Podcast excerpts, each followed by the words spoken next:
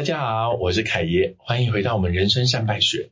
今天我们邀请到的是美女医师，虽然你们都看不到，只有我，但是大家可以查哦。她是人称身心科女神的李明山医师。那我先说，我跟李医师以前是毫不认识的，但缘分非常妙不可言。李医师现在是杰斯身心医学诊所的院长。然后我个人是杰斯整合行销公司的创办人，有缘遇到用一样字的创办人，所以我就要请李医师来跟我们相见欢。那我们先请李医师跟我们打个招呼。大家好，我是身心科医师李明山。医生真的又漂亮又有气质，而且我也看到了医生这一次的新书。今天也活得轻松一点，就是为什么会想要出一个这样子的标题的书？因为我觉得其实有很多客户来到我诊所，主要是会觉得，啊，现在生活压力好大啊，然后每天朝九晚五的，然后周末又得不到休息，所以他们就是呃会想要来减压，所以我会觉得说，哎，他们其实是想要活得轻松一些，所以我就会希望说，哎，可以在书中教导大家怎么样可以让自己活得轻松一些。也就是院长的书是粉粉很可爱，然后它的主题是身心科医师给高功能焦虑者，然后心理健康的全面方案。所以对于高功能的这个焦虑者来说，嗯，就是你是为什么会想要特别针对他们？因为有些人出书是这样，他想要什么人都买，怎么会特别想说，哎，我要为所谓的高功能焦虑者写一本书？应该是说，我是从我的临床经验。对，因为其实我从业是十多年了。对，那当然就是早期在医院里面看到的比较严重一些，就比如像是会有失智症啊，然后或是躁郁症啊、视觉失调症等等的。对，那其实我这几年就是在社区发展之后，就发现说，哎，其实大部分人都还没有到说疾病，而且是到这么严重。对，然后在社区里面看到的可能比较 light，就比较轻一点，但你如果到那种大医院都比较严重。然后反而到社区里面，你就会看到说更贴近人性。呃，对，其实大家大部分的人没有闹那么严重，比如可能睡不好啊，对，或者说有时候会觉得说，哎，放假的时候还是不能很轻松的放假。就是所以它才是所谓的高功能，就是他就会一直没有办法放松，然后六日也还在放心思在工作。没错，或者在想说自己哪边没有做好，别人明明就跟你说你做的很好了。对，他还是觉得说没有，我还是哪边做不好。对，就一直被大家的期待，甚至被所有的自我要求往前面推，对不对？所以是超我非常的高的人。因为今天是医生来哦，所以我们就是听众朋友很有福气。那医生可能跟我讲说，哎，那超我这件事情，我们怎么去认知这个词？超我其实像本我、自我、超我，这个是弗洛伊德。对于我们的一个潜意识去分的，那当然超我就是说，我们会有一个鞭策自己的力量，觉得是我们达到什么样的程度，对，我们才会满意，或者说我们要达到社会的期待。呃，像本我跟自我就是比较忠于自我嘛，其实大家都想要软烂啦，对，但是很多人现在越来越大家都忠于自我，就是会把自己想要的原始的欲望表达出来。本我跟自我在近期会比较大。但是还是不得不说，有一些人超我是还是驾驭着他自己的本我或自我，就告诉他说：“你不能懈怠，对，你要成为更好的自己，对，或是你要做的很完美啊，不能有任何缺陷。”因为大家如果有幸可以入手这一本李医师的书，跟大家讲，李医师在这本书里面非常细节的写出了很多不同的症状跟族群，其实好像是说我是给高功能焦虑者的一本。全方面方案，那个这个全面方案是什么意思呢？我刚刚还跟李医师分享说，哎，里面好多很棒的，就是你可以自我诊疗，自我去评估，呃，自己是不是有这些症状，那你就不要自己吓自己。所以对这些高功能者，他非常会填表啦。因为所谓高功能，是因为他们其实在表现日常生活表现都非常的优秀，他可能工作做得很好，也是个好妈妈、好爸爸。对，然后什么事都打理得很好，只是他内心的运作一直觉得自己不够好，或是常常会有一股呃很在意其他人评价，然后会这一一股气发不出来，但是他是对自己生气。我觉得这一集对我们的听众太好了，大家知道，因为我觉得在我们讲高功能者这件事情，可能跟我的听众的确在轮廓上很符合的同时，李医师可不可以让我们理解像这样子的一群人呢？他比较好发的。疾病或症状会有哪一些？哦，我觉得最常见的就是自律神经失调了。但我书都有就是自律神经失调的自我检测表了。你是会先写一个案例啊，对，然后大家理解，然后后来会告诉你什么是自律神经的系统。接下来就看到老师就会很细心的讲交感跟副交感。对，然后你可以看到一个人体的剖面图，那个剖面图我现在看起来是蛮可爱的。他会告诉你，我有点害怕。对，交感跟副交感负责的范围嘛，然后后来就会有什么调节中心跟压力反应啊，然后哦压力源，就哎，其实我觉得写的蛮细的，完蛋了这样子，你会不会看完越看越焦虑？不会，你会越看越了解，说啊，原来我们在说自律神经失调是什么？哎，我觉得跟大家讲一个好处，就是说为什么我蛮推荐大家用书籍去接受一些。尤其是专业性，像医学这种东西的资讯，是因为有时候你 Google 也写不对，或者你 Google 有些内容农场是似是而非，是不专业，是没有持续更新的。嗯，可是如果你今天想要寻求的知识或资讯是医学的，是专业的，是人体这种很微妙不可以乱看的，我建议大家真的多看书。因为书除了可以帮你归纳，书也是一个比较门槛高的，所以如果你有一些专业的资讯，我真的很建议像李医师出的这本书，我现在看起来是没有觉得很想睡了。然后我刚刚看到有一个就 TMI 检查表，是不是？是啊。天哪，我需要做这个。对，它总共有四十三个症状。那假如说你出现超过十个呢，你就要可能要注意一下自己是不是有些自律神经失调。随便讲几个大家都有。比如说我现在讲的症状啊，然后你们就折手指头。经常耳鸣，好，你的胸腔或心脏附近会出现绞紧感，或者出现压迫感。你常常有心悸吗？你会不会常常有心跳加速的情况？你会不会觉得呼吸困难？你比别人还容易气喘？哎，我先跟大家讲，我现在两层楼就气喘，即使坐着，你偶尔也会有气喘的情况出现。九。在气温炎热的夏天，就现在，你会出现手脚冰冷的情况，你手脚指尖会有变紫的情况，你会常常感到食欲不振啊，这个我没有，我就是持续的发胖，或者是你偶尔会有呕吐感，或者是呕吐的现象，你胃部的胃里的这个健康状况不佳，然后而且你对这个是感到困扰的。好，你已经十三了，你会不会这边都手指头硬折完了？那你赶快去找李医师好，或者是你有消化不良的毛病。你胃部的健康状态差，你进食或空腹的时候胃胃痛，哎，这边都跟胃很关，所以其实这个所谓的这个交感或自律神经跟胃。还蛮有关系的，所以很多人就是像是有经常性的胃痛，我们都会觉得他们可能有含带一些焦虑。是前面会发现的东西，因为他会自己发现都对我胃痛痛，嗯，可是可能后面的状态是说他可能不知道自己是自律神经。对，所以很多人都是去了肠胃科看了一轮之后，发现那没有问题啊。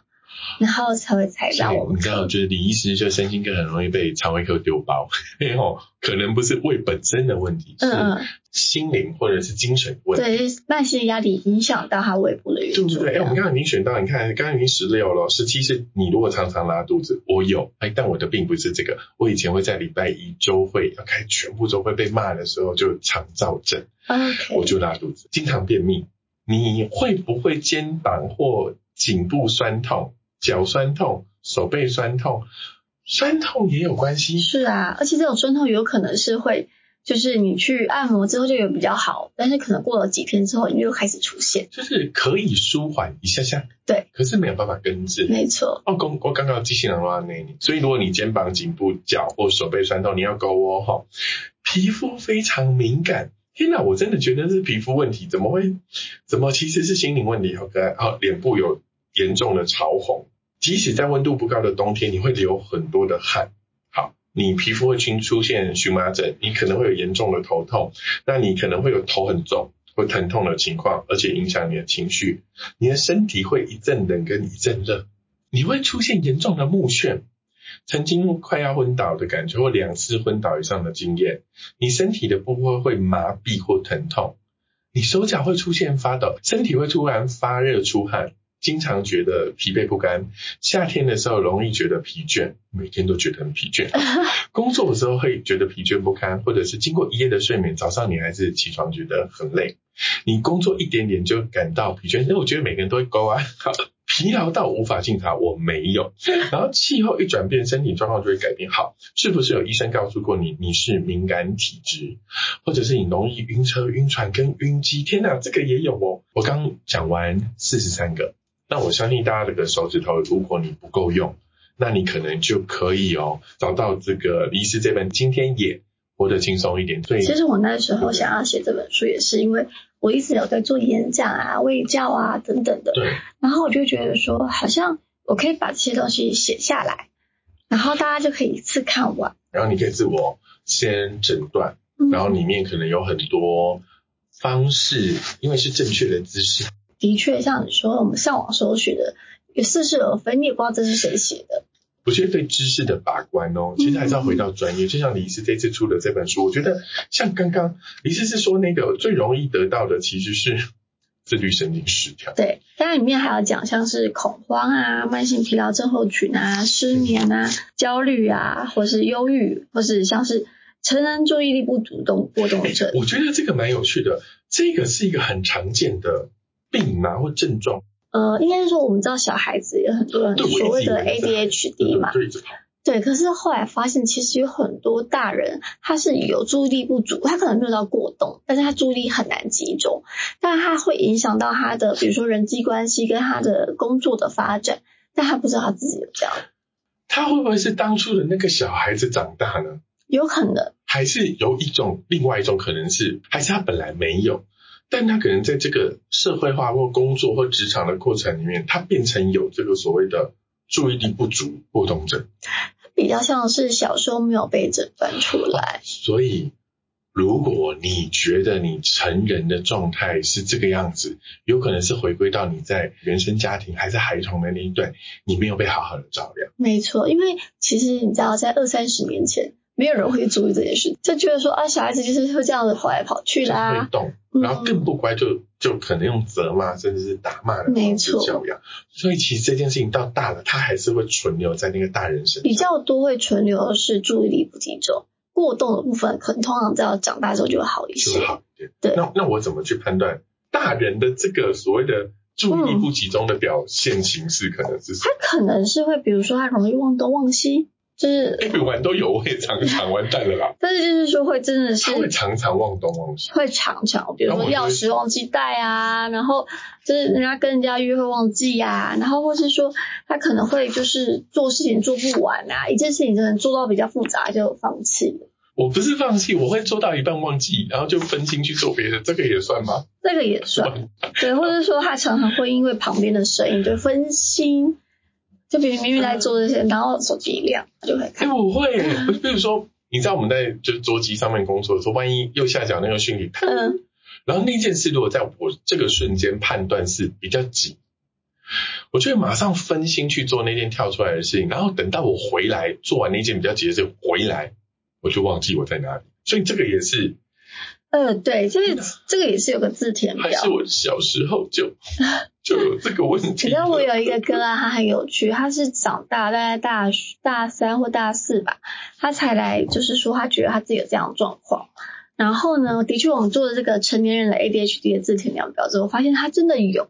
然后他吃了药物之后，马上他说他这辈子没有这么专心过，他没有觉得他自己这么有效率过。哎，你也不可能是吃了一个药以后，就好像把自己放在那个那个透明的那个罩子里面，就不会就那个哦。其实是什么好玩的做法？其实基本上我们的 ADHD 啊，就是过动症，跟我们大脑的一些神经传导物质缺乏是有关系的。所以呢，药就是增加我们的多巴胺、多巴胺。我听说那个东西吃了会开心，是吗？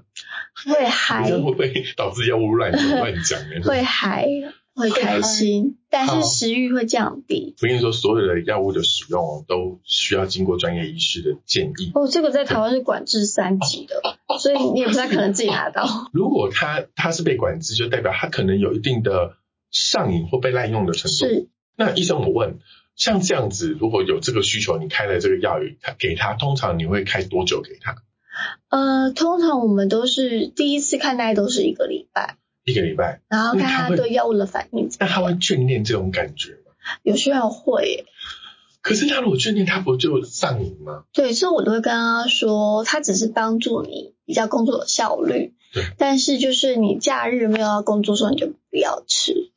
对。所以你还是会有一派就会走到说，哎，我觉得药物是辅助，但是你不能依赖。对，我就是说，就是你不能靠这个来开心。不会讨厌到六日就变有戒断症状，那就很麻烦。当然还有另外一种，它我们说比较会有那种开心的感觉，是速效型的。如果是开缓释型，就比较不会有那种。这样讲，人像补拿疼加强病，慢慢释放的那一种。就哦，还有一种是慢慢释放，就不会让你一下子很开心的感觉。Hyper 这样子，嗯，就比较不会上瘾。有时候很难拿捏，对不对？就是，嗯，你你有遇过，就是在哪样的一个病状或者是情况里面，你在用药里面的给予，会让你觉得哇，这真难，我就是没有一个两全其美的一个。其实我决定有遇到这种状况，比如说像是一种会上瘾的药，对，或是说像是睡眠的药，对，很多人都会担心导致上瘾，对不对？对，就是说，哎，我不吃就睡不着，我不吃就焦虑。我妈妈的几几个失眠加安眠药滥用狂，她用到很扯，她就是，所以我其实劝示我，我要告诉大家。你如果能够不要依赖药物，真的不要，要不然像李医师其实现在就要提说，如果你失眠不吃，你反而会反过来觉得说，对我就是因为没吃，所以不能睡。其实依赖有分心理依赖跟身体依赖，对，那其实很多人到最后其实心理依赖就很明显，因为我觉得我今天没吃我就睡不着，我就一定要吞，而且吞够多的药才睡得着。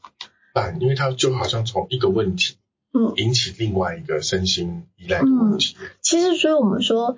像安眠药，我们都会建议说，就是一个月之内就要慢慢的降低它的剂量。结果他就去看三个医生。但是我们现在健保卡都可以查，所以我们不能重复开药。我也在想，你们一定会管量啊。对，我们会管制。你知道老人家最可怕的东西，就是有一个习惯，叫做逛医院。啊，他就各家逛。那如果以前可能健保卡还没有串联的时候，他搞不好就用这样各家，然后再跑。他就是那个健保黑洞的那个黑手啦。我告诉你，要谴责我妈妈。对，但但我相信现在在现在都要一定要查。这管制里面是好的。那那万一你遇到这个依赖，你怎么？你会开那个假的安慰剂给他吗？不会耶，我就跟他要设定说，我我现在可以帮你用。另外一种长效药去替代你那一种，就是你要，比如说斯蒂诺斯就很容易过量使用，我们要去替代它。对，然后还要跟他教一些其他帮助睡眠的方式。但他会听你讲这个吗？有缘人嘛，佛度有缘人，对啊，佛性。因为我们讲我们该讲的，但有些人就会觉得啊，这意识到这个问题，他就会去调整。医生刚刚讲的这件事情，就是出这本书的初衷，其实真的是希望这些可能有需要的人可以先自我诊断。你可能没有那么严重，就是你们可能没有那么严重，在这个书里面，他们也会得到一些有点像自我调试的方式嘛。是，后面有一些解决的方法。那他到这个方法，你有没有觉得到什么程度，你就说好好好，你不要用书了，你来用，你来看医生。你有没有什么？告诉他们说，哎，如果你已经有什么情况产生的时候，好好，这本书能够帮助你，大概就到这里了。哦，你应该来找李医生我了，这样。因为我觉得很多人来找我，是他其实他前面已经经过很多，比如说睡眠睡不好，他可能前面经过他自己用一些各种作息调整啊、精油啊、吃一些保健品啊，他觉得都不行了，然后才会来找我。所以其实蛮多人来之前，就是他已经有尝试过一些他自己想要帮忙自己的方式。所以我会觉得说，如果你已经影响到你的生活了，比如说有些人就是他就睡不好，睡了一整天，可能每天都请假，工作品质已经降低了，或者说你白天就是真的很想睡，然后晚上都睡不着，然后你觉得每天都这样浑浑噩噩的。就已经没有办法再调整，这时候就是该来。无法自理生活的时候，其实你就应该要找到专业进一步的协助。对对，就是像有些人是情绪低到他没有办法去，比如说他最近不想吃东西，然后可能已经体重已经减了四五公斤，对，然后可能一直感冒，健康出了问题，这时候你应该要做处理。然后刚刚李是有提到一个很好玩的点，就是比如说有一些啊人来找你的时候，他其实已经用过很多的方法了。其实应该这么说，身心科它在之前大家叫精神科嘛，对，然后还是蛮多人会很担心，就是被污名化的贴标签，对对，所以很多人在来之前，他其实是考虑了很久很久，就算我其实多想要自杀，我心情多差，但是他还是不敢来，就是盯着。盯着，盯到他最后他盯不下去了，他才来。对，因为这个社会对于就是这些疾病的污名化非常的是很明显，对对对？谁敢？比如说，尤其前前几年，我们有一些精神官能为主题的这个影集在上的时候，我说实话啦，其实多多认识，搞不好都很希望大家对这个病的污名化可以减少。嗯，可是有的时候是反而更加增进了误解。怎么说？因为当你又更了解他，说你好像又更有呃立场正在反对的另外一边啊，就对，你看他就是会。他就是会突然发疯，他就是有可能会有伤害的倾向。你看电影都这样演，你看戏剧都这样演，反而又加深他们反面或负面的那样子的思考。其实大家也不需要对于就是所谓的身心在这个部分有些症状的人保持太过于负面，或者是其实大家都是脑补啦。对，就是不是说每个看身心客人啊，他都会自杀，而且他都会伤害别人。回过头来，其实或多或少在现代社会里面。可能每一个人都多多少少有一些神经症状。对，而且我要提的是，像我这次去美国啊，然后就发现我在美国的朋友，他们说，他们每一个人就算没事都会去做心理咨商。好棒，就是平常就先卸货。他就说，如果说你的伴侣没有自己的心理咨商师的话，他们会有点担心，说这个人，呃，他是不是我要来帮他，怎么面对压力？对对，或者是他会不会把那个情绪的这往伴侣身上，丢？而没有建立找寻专业的这个习惯？没错。哎，我觉得反而美国这一段很有洞见，对啊，走的比较前面。因为我觉得是越先进的国家，这个心理卫生就是做的越好。很多人会有想尽办法帮助自己。专业的医生，神经科的医生就是一种，另外一种就是你刚刚提到的，有些人可能连芳香疗法都，因为我看到你的书里面有写你有这段经历，你为什么会想要转另外一个念头？就是因为芳疗一般来说，因为它是天然的嘛，嗯，它可能效果没有那么快，你怎么还有那一块的热忱或者是想法去学习芳疗？应该是说我碰过太多人不敢吃药。就是要去找一些不是药物的，他们能接受的嘛？替代疗法。对对对对，因为如果没有帮到他们，然后你就只有一个武器的话，那很多人都没有帮不到。而且我觉得最主要来找的人，很多人真的不喜欢吃药，所以我那时候就想说，哎，那方疗我去了解一下，它的确是有一些化学分子，它会影响我们的情绪，帮助我们有一些呃疗效这样子。我觉得还有科学根据，那我就去学。因为那就是你的跨领域，你在芳疗这条路里面，你有没有什么观察到有趣的现现象？因为芳疗这领域其实比我想象中的还要深啊，因为它有很多化学的分子。对，化学式是我最痛苦，我就我学芳疗到现在，我最痛苦就是我都跟老师说，我不要背化学式。对，你要背它什么类，然后对啊，什么醇类啊那些东西，醛类啊，对对 对，然后要怎么搭配这样子，对。所以我觉得是这方面是让我觉得好像生化课的感觉。对，那你自己在惯用里面，因为你原则上来说，你是一开始起心动念说，我想要帮助那些不想要吃神经科药药的人。对，没错。那你最常用的几种方疗里面的这些，你说成分吗？对你，你不要讲化学式，因为我要把调包一码调 包。你可能会说，哎，比如说你就很喜欢用啊，像是哎薄荷啊，或者是甜橙，你有特别喜欢的？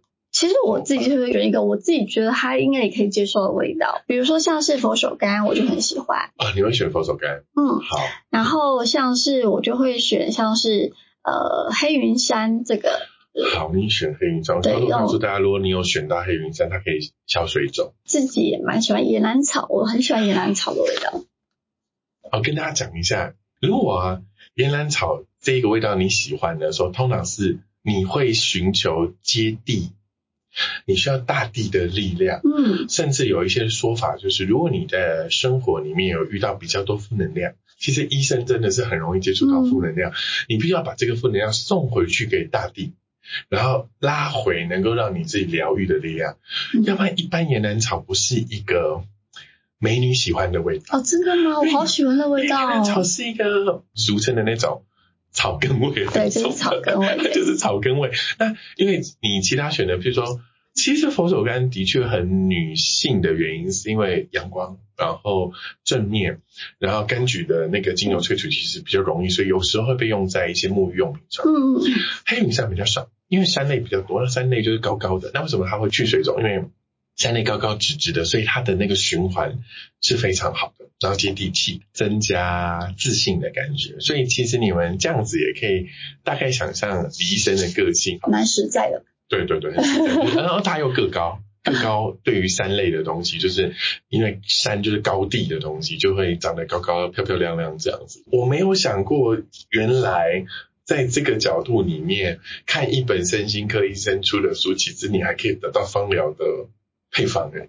因为其实，在芳疗里面最重要的就是配方。对啊。然后我想说，哎，大家如果也对这个有兴趣，那这本书在尾巴就是在最后面哦。就是李医师又给大家几个很可爱的配方，然后现在看到李医师配的东西，其实诶还蛮不错，男女都能用，然后有一些比例上还不错的调整，大家也可以，如果你也对这个有兴趣，我我我是蛮建议你可以试试看。然后后来有个很好玩，为什么还有焦虑菜单呢？好可爱，这个东西吃了就不焦虑。应该是说它就是可以让你一个礼拜去做一些安排，比如说你早餐吃的东西。然后跟你呃健康餐盒吃的食物，这些食物里面就是有一些就是呃，比如说血清素啊，或是会缓解我们缓缓解我们神经紧张的。我就看到它很棒啊，就是在书的后面有一个舒压食材的，里面有什么 omega three。有色氨酸，有维生素 B、维生素 C，有钙、镁、锌。哎，我觉得还不错。你你除了遇到就是李医师会有一些身心科的建议，甚至如果你真的有需要，会给你开一点点药。但是从其他的角度，又有方疗，嗯，又有饮食建议。哦，我们还有电疗啊？电疗？诊所里面会被电疗？对啊，对啊，但是它电疗不是像那种。就是我们看那种电视上面会电到就是口吐白沫，对啊，我失去意识那种。我想说，你知道我对电疗是以前那种希特勒的那种。哦，OK，那那是人体试验。那电疗有什么好处吗？电疗其实因为它其实是美国 FDA 通过，二零零八年就通过了。就是你可以用一些电疗去。对，它是电大脑。真的是电你的脑。对，但是你是很清醒的状态，你电的时候就只有像是像我们去做，比如说。呃，扭到脚去做物理治疗的那种感觉，它只是打到头上而已。然后它，但它是清醒的，它清醒，但是不会口吐白沫，不会不会。但它的好处是让你的大脑能够活化。比如说你是比较忧郁的人，那你会让你的大脑去分泌一些血清素，让你就是比较快乐的感觉。那如果你是很焦虑的，它会让你太过度焦虑的那个神经细胞呢缓解下来，让你比较平静。从某个角度来说。会不会就是我们俗称把那些想太多的人送过去，让他不要想那么多？或是想一些就是你觉得很细细微末节的东西，但是会影响到你的效率的东西。哦，然后用点点的话那对对对，其实这个电疗是我刚刚说零八年美国开始使用嘛，所以它其实有十五年嘞，对，十五年的很好的这个没错。然后像欧洲那边大部分很多人都在用，但可是台湾 TFDA 比较保守，二零一八年才引进。哦，原来我们台湾人比较严谨啊，拍谁哈？叫 五年，但但听起来是一个很有趣的新工具。是啊，是啊，这对我们来说，对于不想吃药的人来说，或是对于说有些人怀孕不能吃药嘛，它可以。反正是电脑吧，不会电到肚子里面那个。对对对。好有趣，然后你就有很多不吃药的选择，像芳疗啊，嗯，菜单呐，哦，还有还有心理治疗。嗯，比较偏心理智商那也有心理智商的，对对对，这个也是一个不需要的菜单这样。嗯，所以其实虽然说它是一本好像神经科给的高功能焦虑者的书，但其实这个全面方案里面有很多是不要让你用药，就是非药物的。但是药物我们也有做很多很详细的解释哦。真的就是一本，我刚刚一开始就跟大家讲，我觉得如果你想要有一本就是身心手册啦。那李医师这本可能是你很好的那入手良方。嗯嗯。纵使啊，你可能不是就李医生的患者或客人。嗯嗯。可是实际上，如果你在外面，呃，收到了一些资讯，甚至是你在外面啊，别人开一个药单给你，嗯，你可以查一下，这个到底是什么药？对，我觉得这样反而相对安全很多。对啊，就是你可以有一个第三方的一个资讯的角度去对应你自己的用药的指南。但是我一定要说，因为我们是医师嘛，所以我们写的东西都是一定要有科学根据的。那如果在这个书里面罗列蛮多症状，就是除了我们刚刚讲的那一个自律神经失调，有没有哪一些东西是你个人在这个医生立场里面，个人觉得说对你来说是比较特别的、比较难搞的？忧郁症。我最近看了一些，就是 YouTuber 都会回顾，比如说像张国荣，对，所以就是。我会发现说，那真的是有一些人是真的走不出那个所谓的 depression 的部分。那那身心科医师怎么看？我觉得 depression 这件事，忧郁症这件事情，它的确是一些大脑感冒了，大脑生病了。大脑一感冒啊，嗯，对不对？是对这个逻辑。所以就变成说，好像有些人就是会觉得说，去把他污名化，说他就是不努力呀、他就是想不开啊，对，但他其实是有可能是身体，就像感冒了，他不由自。主的。在光这个点哦，我觉得很多人都过不去，嗯，很多人还是会觉得啊，他就是呃懒惰啦，嗯嗯，不求上进找一啊，个借口啦。嗯，装病啦，对，光这件事情的认知好像就要翻。那第二个就是说，好，就算我认知的他是一个不由自主，不是他愿意的这个疾病，那就身心科的立场，你会认为在身旁的我们，给予我们忧郁症的朋友的一些比较好的帮助可以是什么呢？嗯，我觉得就是不要害怕去面对这件事情啊，因为很多人都是因为害怕去面对，然后怕被贴标签。对对，但是我觉得现在台湾已经慢慢慢慢在进步了，像什么台湾忧郁症协会啊，都会发一些公益广告啊，对对对，然后去跟大家卫教说，其实这个就是你就像你感冒，你会咳嗽，然后喉咙痛、发烧，这不是他能控制的，那他可能就真的需要接受治疗。那这治疗有很多种啊，有可能有药物，然后我们刚刚说电疗，对，或是说啊用一些就是心理治疗的方式来处理。但有些人会去，比如说相是一些社团去讨论，让发现说自己并不孤单。像很多大学生，他忧郁症，但是他不敢来，他就觉得是我自己的问题。因为忧郁症本来就是会有一些负向思考嗯跟否定自己嘛是不，是我不够好？对，就是就是我就烂，我就软烂，所以才才如果你真的就是采取我就烂，你可能也不会那么忧郁，对不对？就是对他就是因为他对他自己有一些要求，然后他当他没有办法去控制的时候，他就觉得说是我自己不好。所以我觉得这个状况就是，像我现在很多网上很多就是，比如说忧郁症的自评量表，当你听到就真觉得有这个状况的时候，那你真的是可以来就医。对，那就医当然你要会害怕说，哎，我会留下一个记录什么的？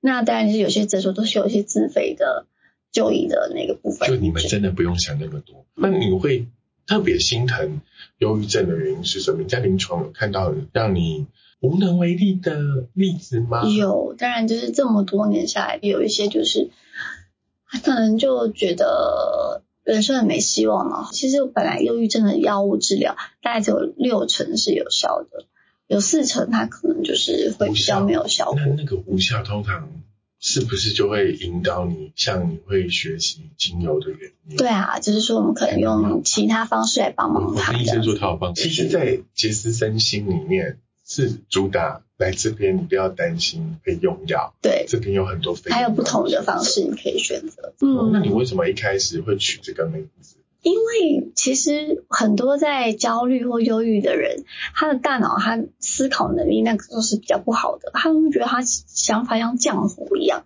没有办法好好的思考。我是指说他的思虑模式不好，还是他大部分会想到那个负能量？呃，应该是说思考速度变慢，思考哦效度、效率降低那，真的是这样。或是觉得自己变笨了，然后没办法专心，跟没办法记东西。对，所以我会希望说，哎，来来这边之后呢，不管是焦虑、忧郁造成的，或者睡睡眠睡不好造成的，你都可以有敏捷的思考能力。因为我那时候去杰斯整合行销的时候，因为只会有人家问我，从来没有遇过第二个杰斯的嗯创办人，所以我超想问李医师这个问题。然后，但你的本意就是，我希望在思考上面能够帮助他们更敏捷，嗯，不要变成浆糊这样子。我跟大家也同时分享，我叫杰斯是很好玩，但我当初真的自己的记忆是《当和尚遇见钻石》的那本书。我记得我在那个章节里面找到杰斯，就是 heuristic 这个字的时候，代表的是开发人性的潜能。哦，那我因为做 marketing，我做嗯 branding marketing，、所以我就觉得，哎、其实我们公司最重要的就是人。嗯所以我那时候在想说，天哪！我如果遇到一个还而且还是身心科的专家，他去谈杰斯，就是杰斯法这种心理学的时候，会有不同的面貌。但我得到一个很好的答案，就是对，因为大部分身心的问题是思虑，嗯嗯，所以你希望它敏捷起来，对，没错我觉得，也很棒。但但会不会有时候跑太快也不好？呃，对，不能跑太快，所以有些跑太快的时候也是会很模糊啊，很像浆糊一样。对，所以其实平衡平衡其实也是，就是你该想什么时候可以想什么，身心的逻辑该放松就是放松。我也很开心，因为我好希望我的听众们有不同的世界。嗯，那以前我真的的确对身心科这个逻辑，可能还是回到过往。嗯呃，精神科的时代这样子，对，然后所以我觉得也很好，因为你开放了很多的角度，让我们去学习。说第一个，你们可能现在跟心理咨商是并肩同行，然后在我们其实身心是不要担心，都是要药，嗯，不一定用药。对，然后当然有很多很特别的，可能连电疗都有。嗯，那那这些东西也是也符合现代人对这件事情的。需求对不对？我我也觉得有时候很痛苦，就是说，当那种无能为力，你自己身为一个身心科的医生，你会怎么舒缓你自己或排解你自己呢？像我自己就是每天都会吃，像我们说的高浓度的鱼油，它会缓解我们焦虑情绪。就是你自己身体之后，反正我也知道，我就是一个负能量的迎迎接者，因为你们每个对，我就会所以我就做保养，比如说还要吃维他命 D。